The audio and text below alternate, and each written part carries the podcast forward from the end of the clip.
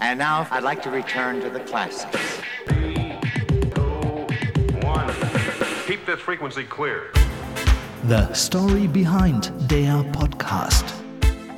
Die Geschichten hinter den Hits. Von ABBA über Maffei, Silbermond bis Zucchero. Mit Thomas Steinberg und Uwe Becker. Hi, this is Tina Turner. Da, da, da, Yeah, my house comes to life when I'm home. da, da, da. A little champagne, a little red wine here and there. It's like a piece of work that I have that's that I'm really proud of. Puh, da geht's ja schon richtig los, ne? Ja, Herr Stabbeck, ist bei Ihnen wahrscheinlich genauso. Wenn äh, du nach Hause kommst abends, da geht die Post ab. When I'm at home, my house comes alive. Genau, das fand da ich so wird- klasse. Da wird aufgedreht, da wird die Musik äh, auf 100.000 und die Boxen werden Genau, gesprengt. und Ich- a little glass champagne of here and now and ja, bla bla jetzt hau mal nicht so Ja, hat sie Putz. gesagt, das war ein Zitat. ich Ja, habe, sie, ich habe du, Frau ich Turner ja, zitiert. Dass, dass du äh, ein, was Alkohol angeht, äh, ein ziemlicher Kostverächter bist. Nein, Schöngeist. Schöngeist, Entschuldigung. Also, what's a Prosecco? Very kind of you. Yes, heute gibt es nur Zitronensprudel. Ja, aber der schmeckt auch super und der Das hat auch so dieses gewisse Oh, frische den Wumms. Esprit. Genau, der hat den Doppelwumms. Ne? Nein, aber Genau. da lassen wir von weg. Aber ja, hallo, schönen guten Tag. Uwe, schön dich mal wieder zu sehen. Nach Ja. einiger Zeit äh, doch wiedererkannt und äh, ja, der Anlass unseres heutigen Podcasts ist im Prinzip ein trauriger, das müssen wir wirklich sagen, weil wir haben eine Künstlerin verloren, die es auf dieser Welt wirklich nur einmal gab und auch nie wieder so in der Form geben wird. Aber sie hat ein reichhaltiges Repertoire an Songs, an Alben, an Musik hinterlassen. Sie ist eine echte Ikone, Tina Turner. Du hast sie getroffen, ich habe sie getroffen. Wir haben viele Konzerte auch gemeinsam erlebt. Du hattest sogar das Privileg in Italien, sie im San Siro Stadion mit Eros Ramazzotti zu erleben. Sprechen wir auch noch ausführlich drüber. Ja, Thomas, heute ist übrigens ähm, nicht heute direkt, aber in diesem Monat am 22. genau, das habe ich festgestellt, als ich in meiner Musikbox blätterte. Ah, Otto. Ein kleines, ein kleines Als ich ähm, neulich in meiner Musikbox blätterte, stieß ich auf folgende kleine Zeile. Theo. es. Nein. Ein kleines Jubiläum, und zwar ähm, 25 Jahre ist es her. Welches es genau ist, darauf kommen wir später zu sprechen. Oh. Und eine Anmerkung habe ich noch zu dem, was du eingangs gesagt hattest. Tina Turner ist 83 Jahre alt geworden. Ein, ähm, glaube ich, schon gesegnetes Alter. Es äh, ist nicht jeder Jopi Hesters, der vielleicht immer noch ähm, Camouflage undercover ins Maxim geht und dort ähm, was auch immer tut. Ähm, Auf Wolke 789. so ist es. Ich hätte Tina Turner noch 30 weitere Jahre gegönnt, aber wie gesagt, sie ist 83 Jahre gewol- äh, geworden, hat ein erfülltes, tolles Leben hinter sich ge äh, gebracht und ich glaube, man muss dann auch irgendwann sagen, wir alle sind endlich. Ähm, ich werde nicht philosophisch, aber ähm, was mir manchmal so ein bisschen auf den Nerven geht, ist, wenn dann äh, auf der Todesanzeige steht, überraschend starb mit 95 Jahren der und der. Ähm, wir sind irgendwie ähm, sterbliche Menschen und umso schöner ist es, dass wir uns heute gemeinsam an unsere Momente mit Tina Turner erinnern. Da Und gab's gab's, einige? Äh, da gab es einige und einige wirklich schöne. Sie hat nicht nur schöne Momente im Leben erlebt, sie ist auch durch die Hölle gegangen. Auch, das, das ist werden wahr. wir äh, sicherlich zwischendurch thematisieren. Und eins verspreche ich dir. Yes. Jetzt und hier fällt zum letzten Mal von mir in diesem Podcast das Wort Rockröhre. Rockröhre. War sie wirklich eine Rockröhre? Es ist durch die. Hab also- sie also- nie als solche empfunden, muss ich Jeder ganz ehrlich dritte sagen. Nachruf begann irgendwas mit Rockröhre und weiß der Geil was. Ich habe sie auch nicht so empfunden. Versprochen von mir nicht. nicht. Auf keinen Fall. Aber Okay. der Herr Becker ist ja so der Herrscher und auch der Könner, was Zahlen, Daten, Fakten angeht. Und jetzt, Uwe, kannst du dir ein Fleißkernchen verdienen. Äh, wir haben am Anfang ja immer so ein, so ein nettes Medley äh, mit den größten Songs oder den vermeintlich größten Songs, zumindest mit einigen Klassikern. Diesmal sind es zwölf in der Zeit. Und äh, am Anfang äußern sich vier Künstlerinnen und Künstler ganz kurz im Intro über Tina Turner. Und du darfst gleich nach dem Medley sagen, wer das ist. Und wenn ich verliere, wenn ich es verdaddel, was ist dann? Na, ist nichts, egal. gar Dann, dann passiert auch nichts. Dann passiert auch nichts. Frisch frei raus gleich. Genau. Okay. She is a true performer. the most exciting singer. It is like a hurricane. Tina Turner, a superstar. They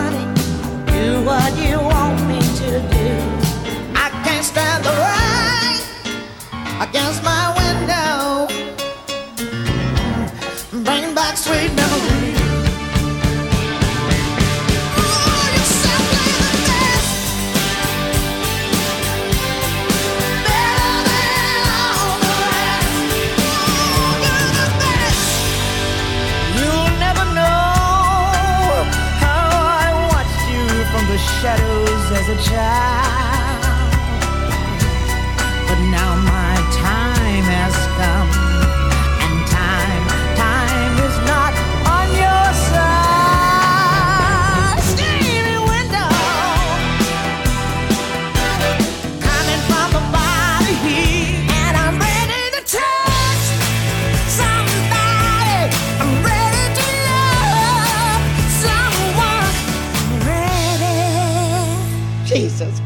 Christ, I mean. I'm Ready hieß der allerletzte Song und das war auch der letzte, den sie wirklich aufgenommen hat für ihre letzte Compilation mit vielen, vielen Hits drauf.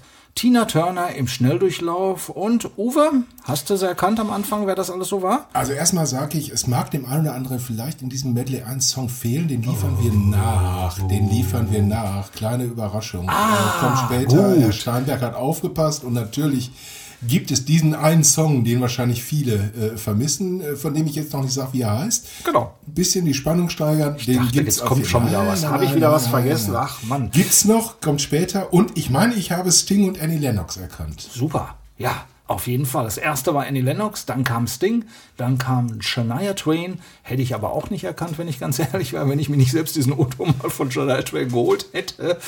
Und als letztes war Mariah Carey, die auch ein großer Fan ist, hört, hört. Und Sting, es gibt ein ganz bestimmtes Bekenntnis von Sting. I think I lost my virginity to listening to Tina Turner. You know, you never forget that kind of experience. River Deep Mountain High.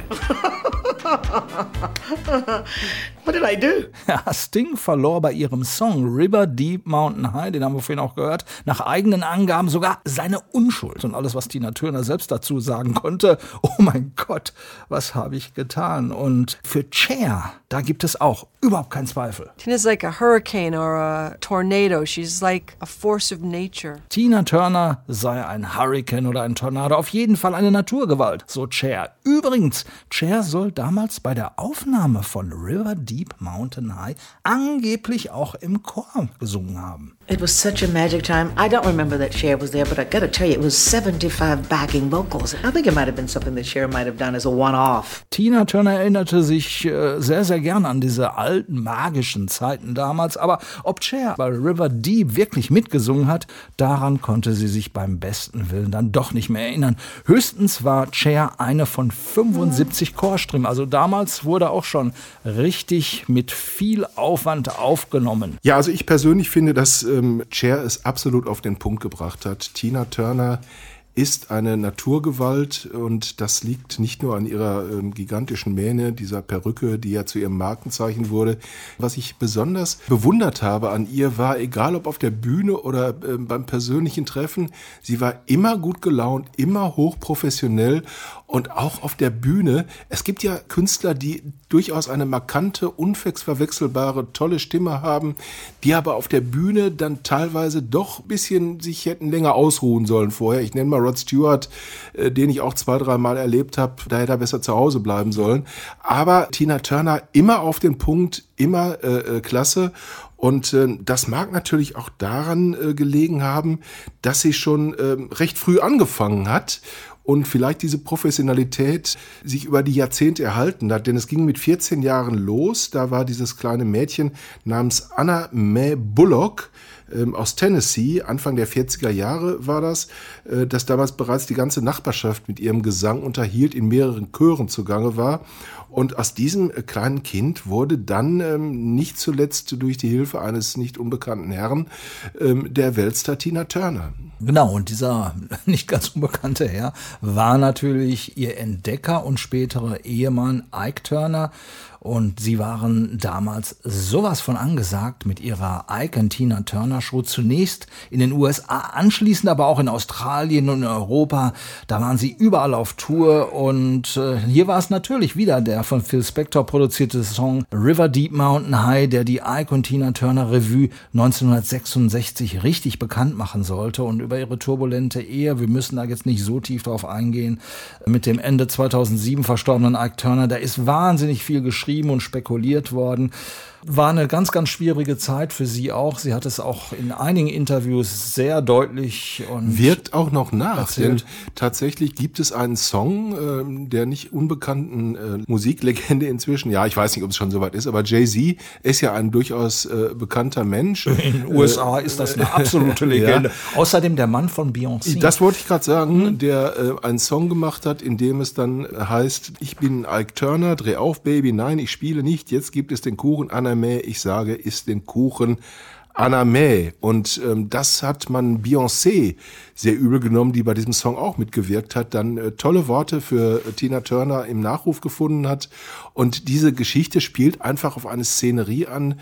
Ähm, da gab es eine Autogrammstunde und also sie saßen im Restaurant und dann wollte man ein Autogramm von Tina, aber nicht von Ike. Und daraufhin hat er ihr den Kuchen ins Gesicht geschoben. Ähm, nur eine kleine Szene und äh, schrie dann, isst den Kuchen, Anna May. Das ist nur eine kleine Szene aus dieser Ehe, die wirklich Mhm. alles andere als harmonisch gewesen ist. Und damit wollen wir es auch bewenden lassen. Tina Turner hat den Absprung geschafft Genau, Mitte aus dieser 70er Ehe. Jahre, und richtig. Beyoncé sollte sich vielleicht mit Lobeshymnen zurückhalten, denn solche Songs macht man meiner Ansicht nach eigentlich nicht. So. Mhm. Mitte der 70er konnte sie sich endlich loseisen von Ike Turner. Anschließend hatte sie allerdings als Solokünstlerin eine lange Durststrecke durchzumachen. Ich erinnere mich noch sehr, sehr gut. Und zwar an den November 1983 in der Zeche in Bochum. Eine Bekannte damals äh, war die Geschäftsführerin, Helga Schopp hieß sie. Und das Konzert, das war noch nicht mal ausverkauft, aber damals war die Zeche The Place to Be und Tina Turner kam. Und Tina Turner war sowas von authentisch, da schwärmt die gute Helga, die jetzt oben an der Nordsee wohnt, bis heute, wie sie mit ihr zusammen zu Abend gegessen hat, kurz vor der Show, wie natürlich sie war, ja, ein paar Monate später, da wurde sie dann auf einmal dieser Weltstar. Und ich habe mich noch mal rückvergewissert, im äh, November 1983, wer da alles in der Zeche aufgetreten ist. Jetzt ist Staunen angesagt. Chris Rea, Level 42, Public Images LTD. Jack Bruce Band, Ludwig Hirsch, Uriah Heep, Mitch Ryder, Tina Turner, Ulla Meinecke, Curtis Blow, Paul Young, Heinz-Rudolf Kunze und Nina Hagen. Die waren alle in einem jemanden, Monat. Thomas. Ja, wer war denn du da noch? jemanden einen, den ich da gesehen habe. Einen Menschen, den man auch an seiner markanten Stimme erkennt. Das war nämlich Chris Norman. Chris Norman Der ist auch in der Zeche aufgetreten. Ja, aber vielleicht im November. Vielleicht war es 82. Das kann sein, ja. Ich wollte, nein, du vergisst natürlich nie jemanden. Aber ich wollte Nee, nur sagen, ich habe aber nachgeschaut. auch ein besonderes Erlebnis, als Mhm. ich meine Karte kaufte an der Abendkasse, hieß es, äh, der Herr Norman möchte gerne noch eine Flasche Whisky. Und äh, wie sich später auf der Bühne zeigte, hat er die auch geleert. Es war ein toller Abend trotzdem. Er hat ein super Konzert abgeliefert, stimmlich äh, hervorragend, aber ähm, ja, musste sich vorher ein bisschen in Stimmung bringen. Genau. Ihr neuer Manager damals, der von Tina Turner, nicht der von Chris Norman, hieß Roger Davis. Und der hatte sie kurz bevor sie auch in der Zeche aufgetreten ist, im Jahr davor, mit zwei britischen Musikern und Soundtüflern in Kontakt gebracht.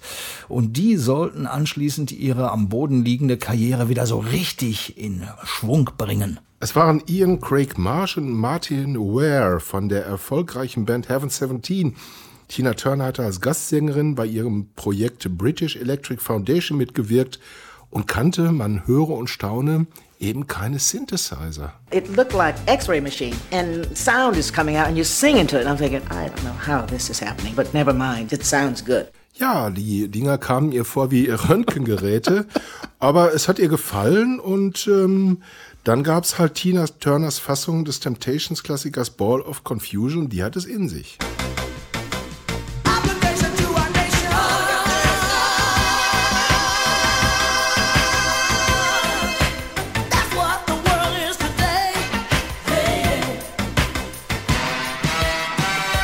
Ball of Confusion got everybody's attention. Let's Stay Together was the song that actually made it happen.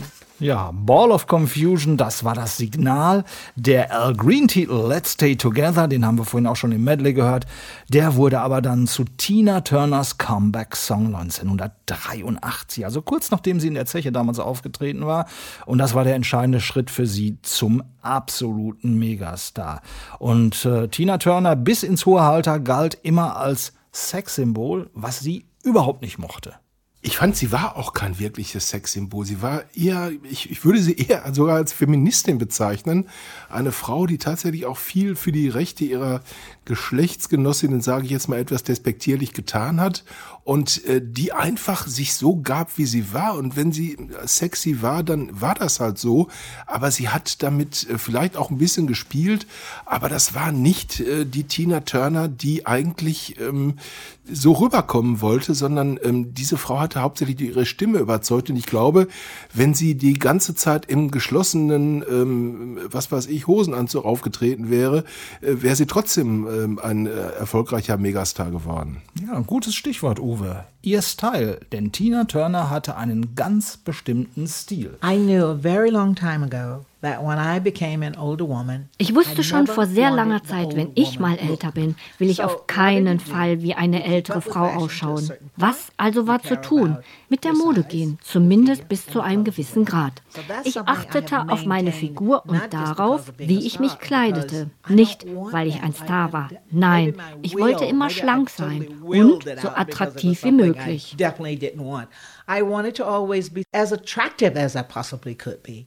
Auf der Bühne versuchte sie übrigens auch, keineswegs sexy zu wirken oder irgendjemand anzumachen. Alles, was sie wollte, du hast es eben auch schon in Auszügen sehr, sehr treffend äh, genannt, war eine gute Vorstellung abliefern und jeder im Publikum sollte sich während ihres Konzerts auch wohlfühlen und das war halt Tina Turner. Ich muss dir dezent widersprechen. Ich Oh. habe einen Auftritt von ihr Echt? erlebt und da Ah. sind wir gleich bei meinem kleinen Jubiläum. Ähm, da hat sie einen Sänger doch durchaus, ich sag mal, angeschmachtet.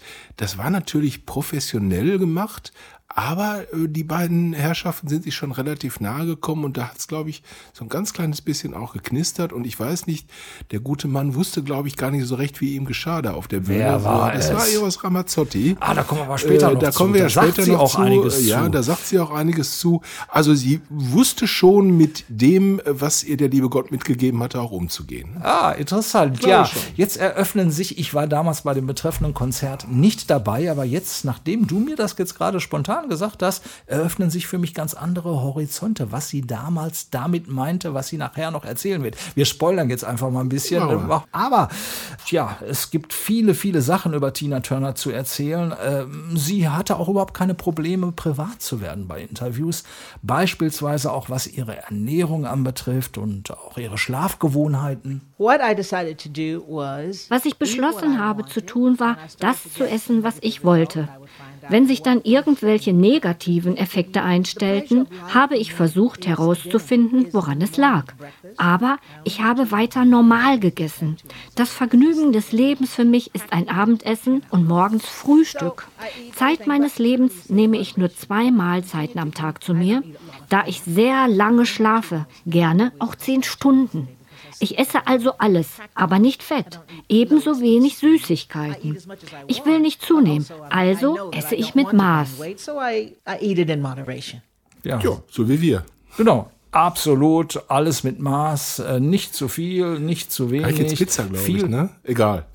Pasta und Pizza muss auch mal zwischendurch sein. Ja, natürlich.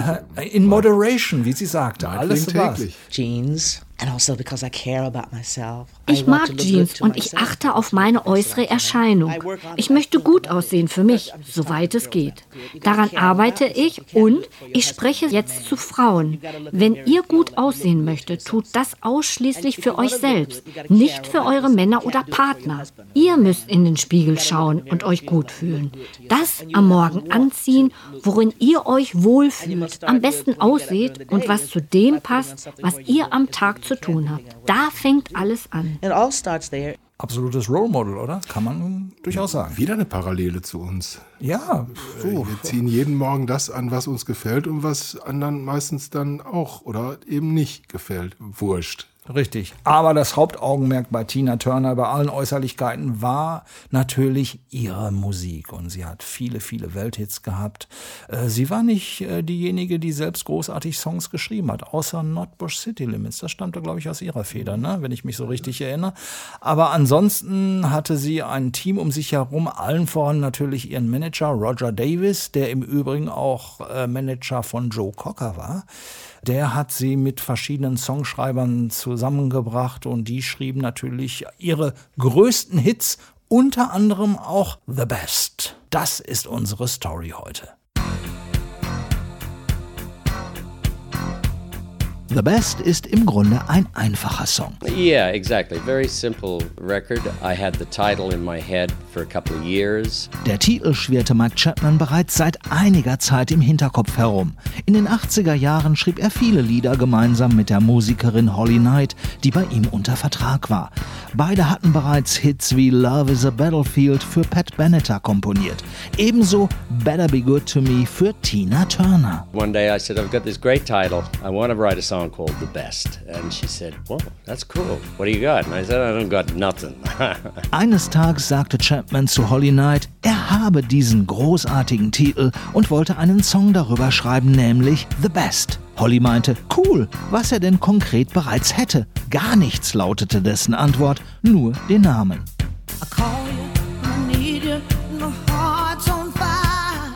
Mehr als anderthalb Jahre hatte Chapman The Best bereits mit sich herumgeschleppt. Immer wieder versuchte er, einen Refrain dafür zu finden.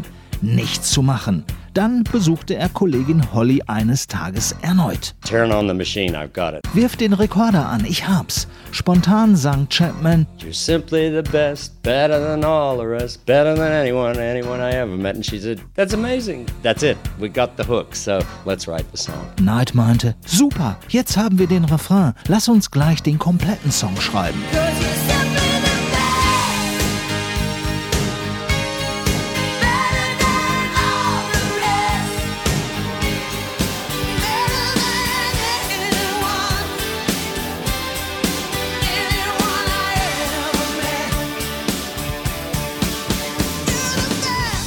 Zuerst nahm Bonnie Tyler The Best 1988 auf, in Norwegen und Portugal immerhin ein Top-10-Hit. Ein Jahr später folgte Tina Turner mit riesigem Erfolg. The Best wurde zu ihrer persönlichen Hymne. The Best beschrieb, was viele über sie dachten. Do you get up in the morning and look in the mirror and say to yourself, Oh, you're Tina Turner and you're the best? Absolutely no. Ob sie denn morgens in den Spiegel schaue und sage, hey, du bist Tina Turner und die Beste überhaupt? Nein, absolut nicht. Privat war und blieb sie Anne May Bullock, weit entfernt von ihrer Bühnenrolle.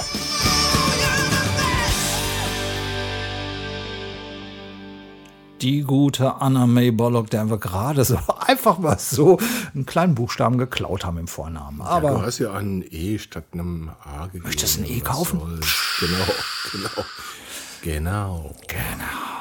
Nein, also Tina Turner ähm, ist äh, mit diesem Song natürlich, ähm, ja, ich sag mal, der hat sie wirklich legendär gemacht und der passt ja na- auch ganz wunderbar zu ihr und passt auch zu dem Mann, den sie wahrscheinlich auch im Kopf hatte, als sie diesen Song gesungen hat, Erwin Bach, der Mann, der einst ihr ähm, Produzent äh, bei der Plattenfirma gewesen ist und der dann zur Liebe ihres Lebens geworden ist der sie uns entführt hat nach Küssnacht, äh, Thomas Küssnacht, Ja. äh, woher Aus- kennen wir aus- Küssnacht? Äh, in Küstnacht, da war es doch was. Äh, da, Mhm. da war was mit, mit, mit Willem Tell, So ist ich, es. Ne? Durch diese hohle Gasse Das wird er kam, brausen. äh, Es führt kein genau. anderer Weg nach Fleppenhausen. Genau, äh, durch diese hohle Gasse hat er dann Tina Turner nach Küslacht äh, geschleppt, wo sie dann auch bis zu ihrem Lebensende äh, gewohnt hat. Aber immerhin, man muss auch zu seinen Gunsten sagen, er hat sie auch nach Köln gelockt. Da hat sie nämlich einige Jahre sehr gerne auch gelebt. Ja. Und Köln war immer was ganz Besonderes für Tina Turner. I've always loved Europe. It was just something special. Maybe it's because Ich habe Europa immer geliebt. Vielleicht, weil es das totale Gegenteil von Amerika ist. Ich habe in verschiedenen Ländern gelebt. Ja, es gibt eine starke Zuneigung zu Europa und zu Köln. Als ich nach meinem Umzug dorthin zum ersten Mal wieder kam, wurde ich ganz emotional. Es gab da eine Brücke, die gebaut wurde, als ich Köln verließ. Die war nun fertig. Und ich dachte nur, oh mein Köln, meine kleine Stadt. Ich habe sie vermisst. Ich kehre dorthin manchmal zurück, weil ich da immer noch Freunde habe. Und ich komme immer gerne. I go back. I have friends there now. I'm happy to go back. Thomas, es war, äh, ich hoffe, es war nicht die Hohenzollernbrücke, so lange war sie ja nicht weg, die liebe Tina. Oha. Ähm, mein Der Herr Becker hat immer einen kleinen Spruch auf den Lippen. Das lieben wir an ihm so. meine, meine erste Begegnung, meine persönliche Begegnung mit Tina Turner war übrigens äh, in einer Stadt, auf die wir gleich in anderem Zusammenhang nochmal kommen. Das war Antwerpen. Ähm, da hatte mich ein Konzertveranstalter, nicht nur mich, sondern auch andere hingelockt, ein äh, Dortmunder Konzertveranstalter, ähm, der uns ein Interview versprochen hatte mit Tina Turner. Und dann sind wir ähm, gemeinsam mit einem äh, VW-Bus ähm, nach äh, Antwerpen gefahren wurden, äh, gefahren worden. Und in Antwerpen stellte sich heraus, dass keiner, aber auch wirklich keiner wusste, dass Tina Turner heute Interviews geben würde.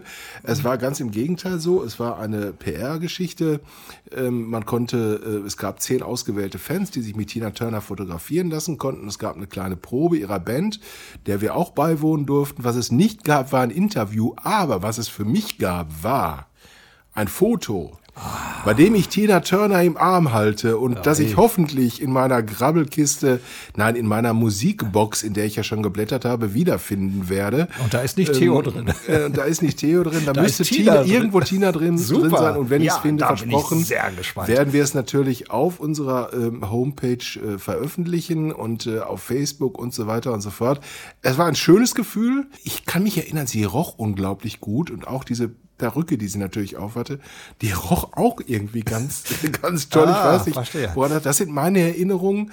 Und wir kommen jetzt nochmal auf Antwerpen zu sprechen, weil wir sind ja auch große Fans von Antwerpen, weil wir häufiger zur Night of the Proms da gewesen sind und uns Richtig. die Premiere angeguckt haben. Und Genau. Tina Turner verbindet ja auch mit einem der großen Macher der Night of the Proms etwas. Auf den kommen wir jetzt. Genau, das ist nämlich John Miles. Und John Miles, der war nicht nur der Chef der Electric Band bei der Night of the Proms und später auch gefeierter Solostar. Nein, er war auch der musikalische Direktor bei Tina Turner in der Band und zwar für ihre Tourneen der letzten gesammelten 30, 40 Jahre.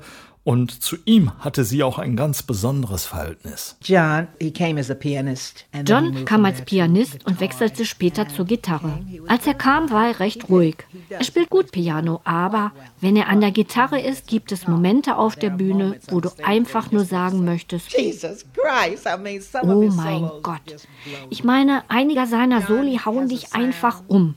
John hat einen Sound, der sich von anderen stark unterscheidet. Es gibt viele gute Gitarristen. Doch mit welcher Seele er spielt und was dabei herauskommt, ist manchmal so überraschend. John Miles. Ähm, Ich habe ihn am Klavier, muss ich ganz ehrlich sagen, am Piano auch sehr gemocht. Ähm, Ich fand ihn fantastisch. Da schließe ich mich gerne an. Äh, Und äh, Music ist ja auch nun ein Stück, das sehr viel vom Piano und von Pianospiel von John Miles lebt. Aber auch äh, Tina Turner hatte ihre tollen Momente mit ihm, wie viele andere Künstler auch. Jetzt kommt übrigens noch ein ganz toller Moment. So ist weil es. Jetzt kommen wir nämlich zu dem Mann, den du schon so einige Male gespoilert hast. Und da gibt es auch eine wunderbare Geschichte zu. Uwe, bitte jetzt von Antwerpen nach Mailand. So ist es. Und äh, auf ins San Siro Stadion. Diesmal nicht zum Fußball, sondern zu einem Abend mit Eros Ramazzotti. Ähm, wir sind ähm, auch mit einigen Journalisten da gewesen, weil Eros Ramazzotti nach Dortmund kommen äh, wollte und sollte.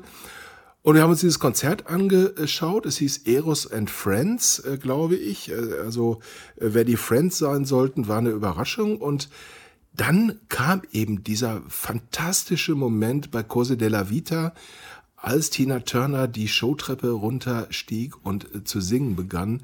Und sie hat alles an die Wand gesungen, glaube ich, was bis dahin im San Siro aufgetreten ist, inklusive Eros Ramazzotti. Es war einfach, und ich sage es wirklich nicht so oft, aber es war ein absoluter Gänsehautmoment. Wer möchte, kann sich das Ganze nochmal auf YouTube angucken. Das war übrigens am 22. Mai. 22. Mai im Jahre 1998. Das heißt, es jährt sich zum 25. Mal. Und besonders gut in Erinnerung geblieben ist mir die Rückfahrt vom San Siro Stadion. Da hatten wir einen Busfahrer, der in vielen Städten der Welt wahrscheinlich unterwegs war, aber offenbar noch nie in Mailand. Der hat sich sowas von verfahren. Irgendwann hat einer den Fehler gemacht und hat darüber angefangen zu lästern und zu lachen. Und dann ist dieser Mann völlig ausgetiltet. Also wir saßen im Bus mit, äh, mit dem Konzertveranstalter. Ich glaube, es war Marek Lieberberg oder Marcel Abraham. Ich weiß es nicht mehr. Und irgendeiner machte einen Witz. Und dann hat der Junge tatsächlich, ähm, nachdem er das Hotel, eins der Hotels, das er anfangen musste, endlich gefunden hatte, war er so überdreht, dass er tatsächlich ähm, die äh, Absperrungen umgebrettert hat, die Leute mehr oder weniger rausgeschmissen hat. Und wir haben dann auf dem nächsten, zum nächsten, auf dem Weg zum nächsten Hotel tunlichst unsere Klappe gehalten, damit es nicht noch zu einem Amoklauf kommt. Das war äh, meine Erinnerung an San Siro, aber natürlich vor allen Dingen Tina Turner in einem vollen San Siro Stadion, äh, Stadion mit äh, Eros Ramazzotti.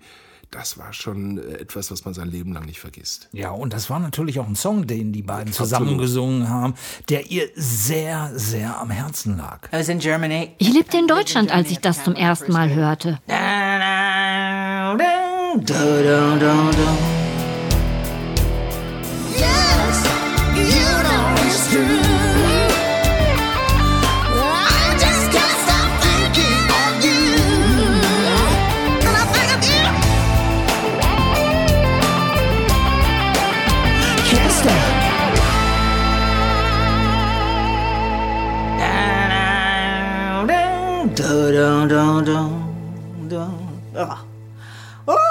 Oha, diesen Song brauchte ich so sehr.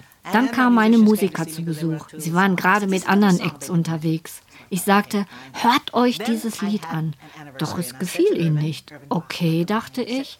Dann hatte ich Geburtstag und sagte zu Erwin, Erwin Bach, meinem Partner, du musst Eros Ramazzotti einladen. Ich möchte ihn unbedingt treffen. Durch die Plattenfirma kam der Kontakt zu Eros zustande. Er kam mit seiner damaligen Frau Michelle und einer riesigen Entourage, inklusive Manager und seinen Anwälten. Es war ein richtiger Auflauf und so lustig. Eros war sowas von niedlich damals. Und ist er heute noch, aber damals noch niedlicher. Und ich fühlte mich etwas wie ein Fan, ein ganz klein wenig. Es war perfekt. Ich liebe das Duett. Wir kamen hervorragend miteinander klar und wurden echte Freunde bis heute. We got along absolutely great. We became great friends afterwards, and we still are. Der niedliche Ja, der Eros niedliche Eros. Und damals war er auch noch ein bisschen niedlicher, als er heute ist. Ein bisschen pummeliger, glaube ich, auch als er heute ist. Auf jeden Fall zwischen den beiden hat es wirklich auf der Bühne immer so ein bisschen leicht gefunkt. Sie sind ja dann noch in München aufgetreten Mhm. und in anderen großen Städten. Also alles äh, fantastische Auftritte. Übrigens, Eros Ramazzotti war bekannt dafür, dass er, ähm, wenn er auf Tournee ging, nicht nur die ganze Familie mitbrachte, sondern es mussten Hotelzimmer für Freunde, Bekannte, äh, entfernte Bekannte, Anwälte und weiß der Geier was. Also man musste immer ein ganzes Hotel mieten. Eros kam immer mit einer riesigen Truppe an, für die auch dann ein ganzer Flieger gemietet wurde. Das war bei den Konzertveranstaltern schon bekannt und äh, ja, beliebt war es nicht, aber sie haben sich natürlich dem Diktat gebeugt und sich Eros Ramazzotti zum Geburtstag zu wünschen, muss man sich ja auch erstmal leisten können. Das ne? auf jeden Fall.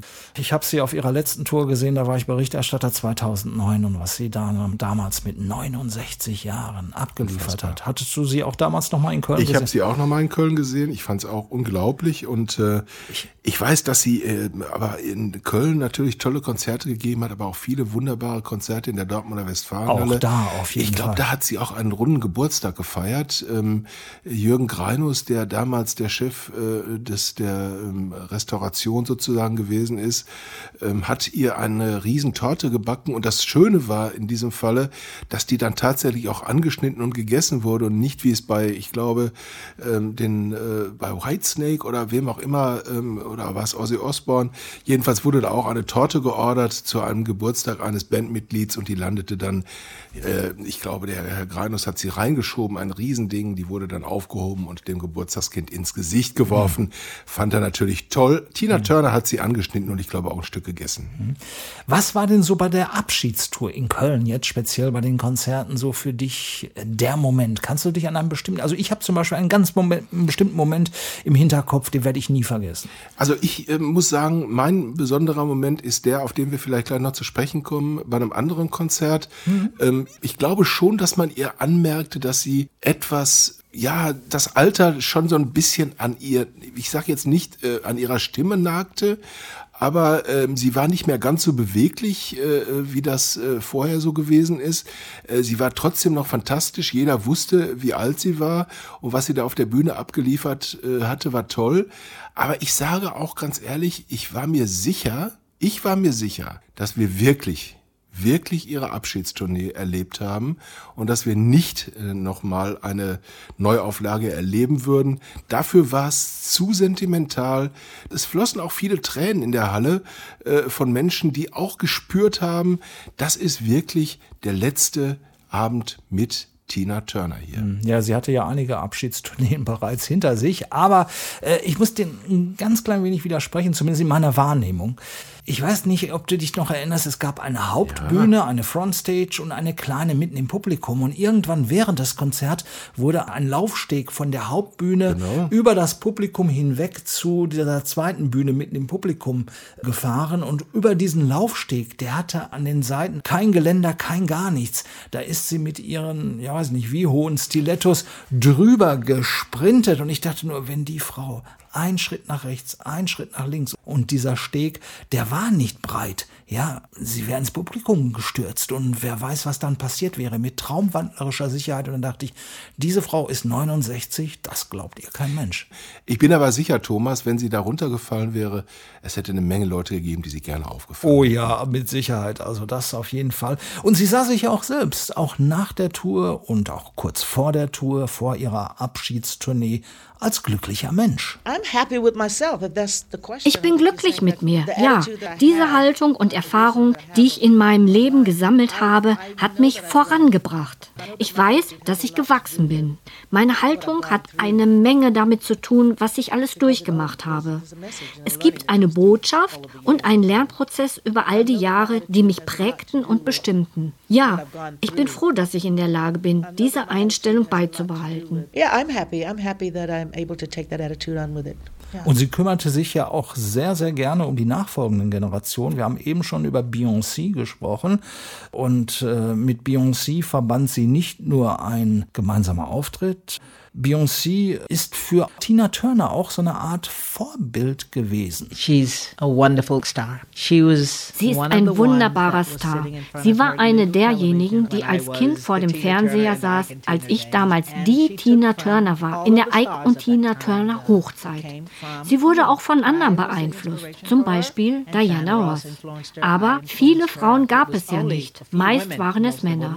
Beyoncé blieb aber auf der femininen Seite und sog alles auf. Sie sagt ja auch, dass ich ihre Inspiration war und sie so sein wollte auf ihre Art. Und ich denke, sie hat das großartig gemacht. Ja, kommen wir jetzt einfach nochmal zurück, Uwe. Wir hatten es vorhin thematisiert, 2009 war dann ihre große Abschiedstournee und die Fans, die konnten wirklich gar nicht genug von Tina Turner begonnen. Aus den ursprünglich sieben geplanten Konzerten, da wurden aufgrund der großen Nachfrage 16 Shows. Allein in Köln, da war sie viermal und die Fans, die waren einfach aus dem Häuschen. Ich finde die Frau einfach klasse. Die Musik und das Auftreten. Die hat sich für ihr Alter bombastisch gehalten. So viel ich weiß, hat die noch nie ein Konzert abgesagt. Ja, die hat super Musiker dabei, alles top. Die Tanzbewegungen, die komischen. Dass sie noch in ihrem hohen Alter so fit und so verrückt ist. Halt eine Powerfrau. Einfach phänomenal, wie die Frau aussieht. Doch mit 69 ist der Hammer. Hat Hannover sogar noch getoppt, wo ich zweieinhalb Stunden im Regen gestanden habe und es schon spitze war. Als die Frau da auf diesem schmalen Steg da rumgekraxelt ist, oh, Hölle. Also ich werde diesen Abend niemals vergessen. Schöneres Kompliment kann man einfach an einen Künstler nicht machen, oder? Definitiv und alles unvergessliche Konzerte. Also eine fantastische Künstlerin. Es hat mir wirklich viel Spaß gemacht, heute mich an sie zu erinnern. Und wir gucken mal, wen wir beim nächsten Mal ähm, präsentieren. Wir verweisen auch gerne nochmal auf Facebook, Instagram, auf unsere Homepage äh, www.storybehindpodcast.de, wo ich hoffentlich das Bild präsentieren das kann. Das wollte ich gerade ähm, sagen, Uwe. Ich was warte der liebe darauf. Kollege Carsten. Kaikus damals gemacht Ah, hat. ich kenne es auch noch Ähm, nicht. ja, der ein Kollege, der, ich glaube, er war bei der Bild-Zeitung, der dann im richtigen Moment draufgedrückt hat. Falls ich es finde, wie gesagt, wird es veröffentlicht. Ansonsten, Thomas. Mach, ähm, mal ich eins. Ja, malst du, malst du Oh, eins nee. mit, von mir und Tina Turner oder der liebe Alex malt eins. Jetzt ist, glaube ich, die Zeit gekommen, wenn ich hinter mich gucke, gucke ich ins Grüne, in die Sonne. Ähm, äh, an dieser Stelle äh, weht ein ja leichter. Pizzaduft durchs Haus. Ah, Pasta Pizza. Ähm, genau. Ah, Und, äh, grandissimo. Ich glaube, Eros hat auch schon geklingelt mit seiner Auto. Ja, Nein, lass äh, ihn raus, die Pizza nichts mehr aus, äh, aus meiner Pizzeria hier gegen die äh, original italienische anstinken kann, weiß ich nicht, aber ähm, sie ist, glaube ich, ganz lecker. Wir sagen jedenfalls, es hat Spaß gemacht und äh, ja, bis zum nächsten Mal. Ne? Bis zum nächsten Mal. Tschüss. Tschüss, ciao. The Story Behind. Ein Podcast von und mit Thomas Steinberg und Uwe Becker. Produziert in den TSBP Studios. Online-Inhalte und Marketing Alexander Kindermann. Sämtliche Links zu allen Folgen unter storybehindpodcast.de. Schatz, ich bin neu verliebt. Was? Da drüben. Das ist er. Aber das ist ein Auto. Ja, eben. Mit ihm habe ich alles richtig gemacht. Wunschauto einfach kaufen, verkaufen oder leasen. Bei Autoscout24. Alles richtig gemacht.